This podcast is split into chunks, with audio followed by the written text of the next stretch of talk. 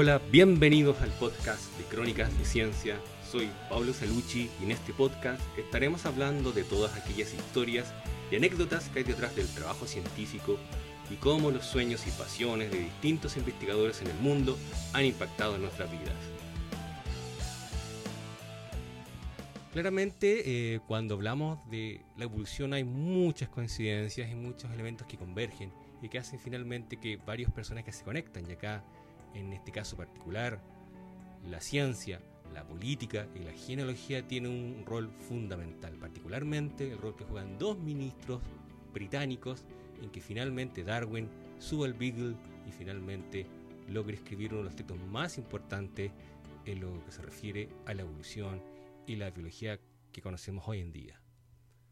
Charles Darwin y Abraham Lincoln, para comenzar a hablar de coincidencias, nacen el mismo día, es decir, el 12 de febrero de 1809, con lo que se proporciona a esta olvidadiza humanidad una regla mnemotécnica que comienza a ordenar la historia.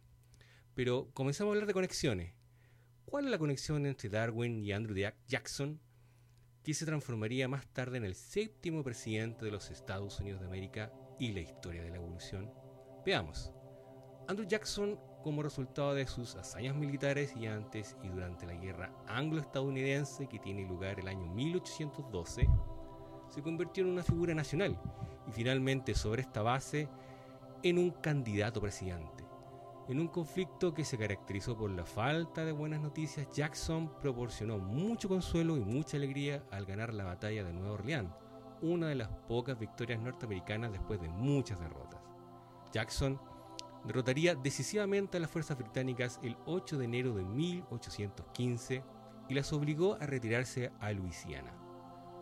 La historia revela, tal vez de forma poco generosa, que la victoria de Jackson tuvo lugar más de dos semanas después de que la guerra hubiera terminado oficialmente, pero nadie había oído de la noticia en los pantanos donde se encontraban, porque el Tratado de Paz anglo-estadounidense se había firmado en Gante, hoy Bélgica, el 24 de diciembre de 1814, y la formación no viajó más rápido que un barco.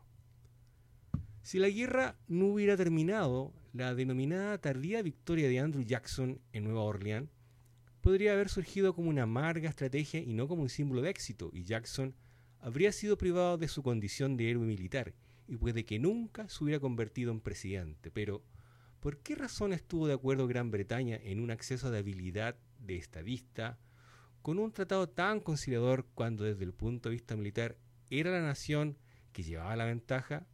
Las razones pueden ser complejas y se basan en parte a la conveniencia y a la política. Gran parte del mérito debe atribuirse a la política del notable secretario de Asuntos Exteriores de Gran Bretaña, Robert Stewart, Visconde de Castlereagh, un personaje que va a tener un papel preponderante en que finalmente Charles Darwin suba al Beagle. En un despacho secreto enviado al ministro británico en Washington en 1817, Castlereagh estableció su política básica para la negociación, una actitud que había guiado la reestructuración de Europa en el Congreso de Viena después de la derrota final de Napoleón. Castlereagh hábilmente señalaba que la política declarada y verdadera de Gran Bretaña en el mundo es asegurar, si es posible, para todos los estados un largo intervalo de reposo. Tres años antes de esto, Castlereagh había puesto sustancia a estas valientes palabras al ayudar a deshacer el punto muerto en Gante y al facilitar un tratado de paz que no contenía todo el que Gran Bretaña podría haber exigido, con lo cual dejaba a los Estados Unidos a la vez con el orgullo y la flexibilidad necesarios para una futura y más profunda paz con Gran Bretaña. Ciertamente las negociaciones habían sido bastante complejas en Gante, dominaban la ira, la desconfianza y el empate Luego, en su camino hacia Viena, Castlereagh se detuvo dos días en Gante, donde en reuniones secretas con sus negociadores abogó por la conciliación y ayudó a romper el punto muerto mostrando sus grandes habilidades políticas. Ahora, debemos agradecer a las afortunadas casualidades de la historia que fuera Castlereagh y no su homólogo rival, y como siempre en toda historia hay un villano, el intransigente George Canning, quien presidiera sobre los asuntos exteriores de Gran Bretaña en 1814. Los caprichos de un incidente clave en 1809 condujeron a este resultado desfavorable. Canning, entonces secretario de Exteriores, había estado presionando para que se desposeyera a Castlereagh del cargo de secretario de guerra. Castlereagh había enviado una expedición británica contra la base naval napoleónica de Amberes, pero intervino una vez más la naturaleza y sus caprichos. En este caso, sin ninguna responsabilidad de Castlereagh. Y las tropas que estaban en ese momento quedaron completamente inmovilizadas en la isla de Walcheren, en Holanda, muriendo en esta oportunidad cientos de soldados a causa de la fiebre tifoidea. Canning, su enemigo, usaría este desastre a su favor. Castlereagh se entera de las cartas de Canning ocupando este hecho en su contra y no puso en duda el derecho de este para conseguir que Castlereagh renunciara a su cargo. Pero este estalla en furia en el aparente secreto que se había llevado tras sus espaldas, en donde Canning había generado toda una maquinación para poder sacarlo del cargo que él aspiraba. Este, por su parte, replicó que él había solicitado una confrontación abierta sobre el asunto, pero que sus superiores, entre los que se incluía el rey, ni más ni menos, habían puesto el secreto con la esperanza de ocultar el asunto y de conservar de alguna manera en el gobierno el talento evidente de ambos hombres. La corona lo consideraba fundamental. Castlereagh, por no decir cosa peor, no quedó satisfecho en la felizmente poco habitual costumbre de su época e insistió en batirse a duelo. Los dos hombres y sus padrinos se encontraron en Putney Head, al poniente de Londres, a las 6 de la mañana del 21 de septiembre de 1809. Y en este parque londinense comienza a fraguarse el camino para que Darwin suba al Beagle. En este duelo dispararon una primera tanda sin efecto alguno, pero Castlereagh insistió en una segunda, de mucho mayores consecuencias. Castlereagh se liberó solo por centímetros, ya que la bala arrancó un botón de su chaqueta, pero no acertó a su persona. Una gran suerte tenía Castlereagh. Canning no fue tan afortunado, aunque más avergonzado que nada y gravemente herido, fue alcanzado por la segunda bala de Castlereagh en la nalga izquierda de su cuerpo. Como sea que el mundo gira y las pasiones se enfrían, tanto Canning como Castlereagh retornaron al poder. Canning consiguió su ardiente ambición, por la cual había generado todas estas maquinaciones contra Castlereagh, de convertirse en primer ministro, aunque solo fuera brevemente en 1827. Castlereagh volvió para hacerse cargo del antiguo trabajo de Canning como secretario de Exterior, en cuyo desempeño aseguró el Tratado de Gante y presidió la delegación de Gran Bretaña en el Congreso de Viena. Ahora uno comienza a analizar cómo son las convergencias en esta crónica y supongamos que Canning hubiera disparado con más puntería y hubiera matado en el acto Castlereagh. Tal vez Canning o cualquier otro con su personalidad podría haber impuesto términos más duros a los Estados Unidos y haber privado a Andrew Jackson de su papel de héroe. Y más importante aún para nuestra crónica, a Castlereagh se le hubiera negado la oportunidad de morir como en realidad lo hizo, es decir, por su propia mano en 1822. Castlereagh habría sufrido durante toda su vida periodos de melancolía aguda y debilitante, y casi con toda seguridad un diagnóstico realizado hoy en día lo calificaría como maníaco depresivo. Atacado por personas como Lord Byron, Shelley y Thomas Moore por su política exterior, y sufriendo a la vez fatiga por exceso de trabajo y muchos reveses parlamentarios, Castlereagh se convirtió en una persona completamente paranoica. Sus dos amigos más íntimos, ni más ni menos que el rey Jorge IV y el duque de Wellington, no llegaron a darse cuenta de la gravedad de la enfermedad y no supieron cómo asegurar su protección o el tratamiento adecuado. El 12 de agosto de 1822, a pesar de los esfuerzos de su esposa y temiendo lo peor, en donde había escondido todos los cuchillos que podían existir en la casa, Castlereagh entró en su cuarto personal, cogió un pequeño cuchillo que había pasado completamente desapercibido y se abrió la garganta. ¿Y cuándo comenzamos a hablar de Darwin? Bueno, nos estamos acercando a la convergencia de esta crónica. Y es justamente este punto clave, ya que la crónica y especialmente la genealogía de esta historia es impresionante. En esta, la hermana de Lord Castlereagh fue ni más ni menos que la madre del capitán Robert Fitzroy. ¿Le suena? Sí, el mismísimo capitán de la HMS Beagle, el cual fue además anfitrión de Charles Darwin en un viaje de cinco años que generó la mayor revolución de la historia de la biología. Robert Fitzroy tomó el mando del Beagle a la edad de 23 años. Sí, 23 años y ya era una persona muy experimentada. Después de que el capitán anterior hubiera sufrido un colapso mental y se hubiera dado muerte de un pistolazo. Fitzroy era un hombre brillante y ambicioso, sin lugar a duda.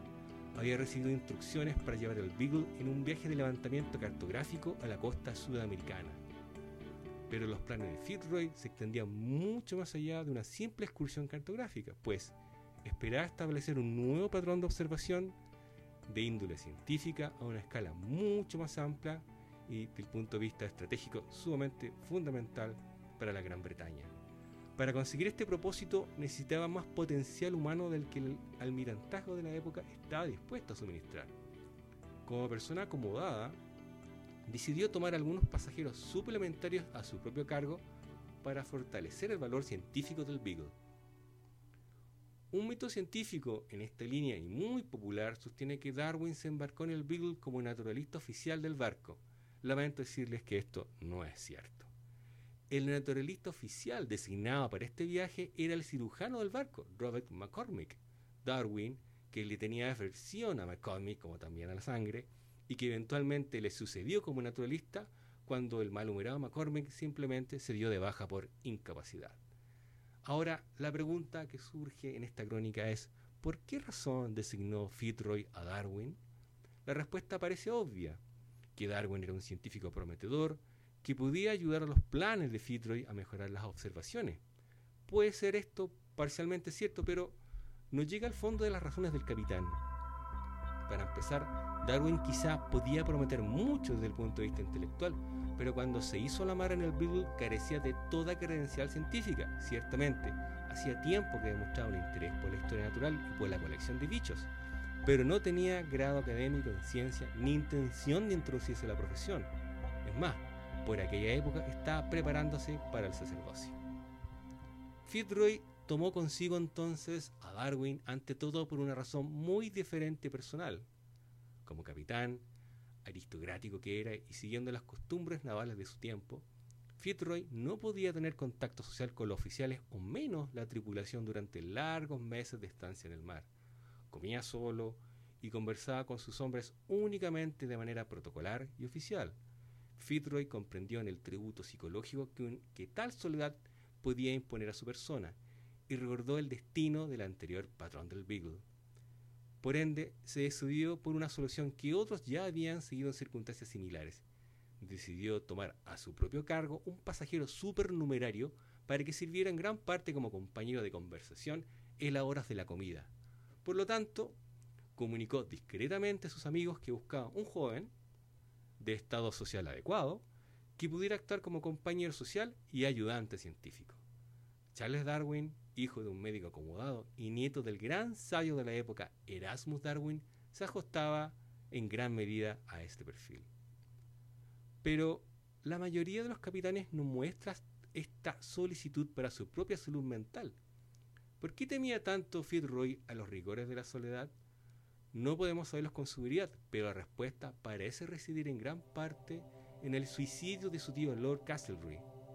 Fitzroy, según la descripción del propio Darwin, temía una presumida predisposición hereditaria a la locura, una ansiedad que personificaba en el suicidio de su famoso tío, al que se parecía mucho tanto en su aspecto físico como en su temperamento. Además, los temores de Fitzroy resultaron estar bien fundados, pues efectivamente se derrumbó y abandonó temporalmente su mando cuando se encontraba en Valparaíso, en Chile, durante un periodo de trabajo excesivo de tensión.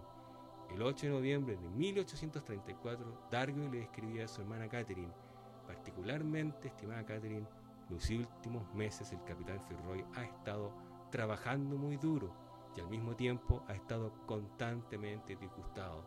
La tripulación teme por la mañana por su comportamiento, pero por la tarde es otro. El capitán temía que su mente se estuviera trastornando, pues era consciente de su predisposición hereditaria. En esta crónica sorprende la similitud a partir de la descripción de Darwin entre Fitzroy y su tío Lord Castlereagh, no solo en características físicas y en preparación social, sino especialmente en la crónica de una historia mental que implica de manera tan clara una pauta de depresión maníaca grave y permanente.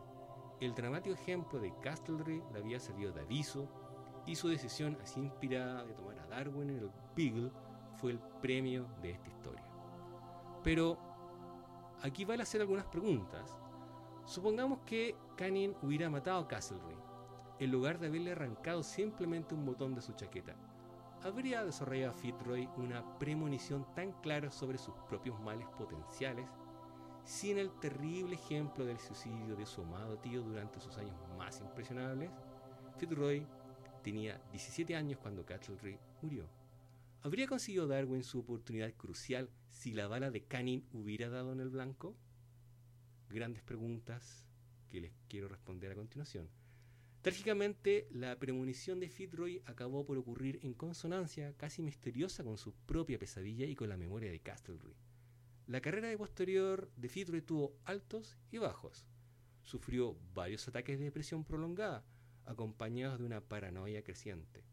En su último cargo, Fitzroy sirvió como jefe de la recientemente armada Oficina Meteorológica Británica y se convirtió en un pionero de la predicción del tiempo. Hoy en día, de hecho, Fitzroy es muy admirado por su trabajo precavido y excelente en un campo muy difícil para la época, pero se topó con críticas severas durante el ejercicio de su cargo y por razones obvias, dada la tecnología de la época. Actualmente sabemos que los meteorólogos son blancos de muchos comentarios, memes y bromas debido a veces a sus desaciertos, pero a veces estas predicciones incorrectas tienen mucha más explicación lógica de la que pensamos. Imagínense las todavía mayores inexactitudes de hace más de un siglo. Fitzroy, atormentado por las críticas a su imprecisión, tal vez con una mente sana habría esquivado los golpes y habría salido a pelear, pero se asumió en una desesperación todavía más profunda y terminó al igual que su tío, abriéndose el cuello el 20 de abril de 1865. Darwin, al enterarse de esto, lamentó la muerte de su antiguo amigo y su más reciente enemigo de la evolución, advirtiendo que se había cumplido la profecía, que había fomentado particularmente su propia carrera a lo largo de su vida. Su final, escribió Darwin, fue deprimente suicidio, exactamente igual que el de su tío Lord Castlereagh. Finalmente, es importante mencionar una afirmación breve y evidente. Debemos rechazar el mito histórico autogenerado de que Darwin simplemente vio la evolución en bruto cuando se liberó de las limitaciones de su cultura y se encontró cara a cara con la naturaleza alrededor del mundo. Ciertamente Darwin no se convirtió en un evolucionista hasta que volvió a Inglaterra y luchó para encontrarle sentido a todo lo que había observado en Sudamérica a la luz de su propio patrimonio cultural, ese patrimonio cultural que construyó con las lecturas de Adam Smith, William Wordsworth, Thomas Malthus y el mismísimo e inspirador Alexander von Humboldt. No obstante, sin el estímulo del Beagle, tal vez Darwin no se hubiera preocupado por el origen de la especie, o siquiera se hubiera dedicado a la profesión de la ciencia. Cinco años a bordo del Beagle resultaron ser la condición sine qua non de la revolución darwiniana sobre el pensamiento que éste estaba por comenzar. Así, podemos observar dos ramas en esta crónica. Una hacia la supervivencia de Castlereagh, en su magnánimo enfoque para guardar las apariencias del Tratado de Gante, el consiguiente buen efecto emocional que hizo la batalla de Nueva Orleans una conquista heroica en lugar de un recuerdo amargo, hasta el surgimiento de Andrew Jackson como héroe militar y una figura nacional madura para la presidencia, y en la otra rama, hasta la supervivencia de Castlereagh y su muerte eventual por su propia mano. Al ejemplo, así proporcionaba a su sobrino Robert Fitzroy, afectado de forma similar a la decisión consiguiente de Fitzroy de tomar un compañero social a bordo del Beagle, a la elección de Darwin, a la mayor revolución en la historia del pensamiento biológico. Sin lugar a dudas, el duelo en ese parque al poniente de Londres, en Putney Heath, se ramifica en innumerables direcciones. que hasta el día de hoy observamos, pero que una en particular conduce a la presidencia de Jackson y la otra al viaje y al descubrimiento de Darwin. Y todo por la dolorida nalga izquierda del ministro Kanye. Eso sería el capítulo de hoy. Espero que les haya gustado. Nos vemos en un próximo capítulo de Crónicas de Ciencia. Que estén bien. Chao.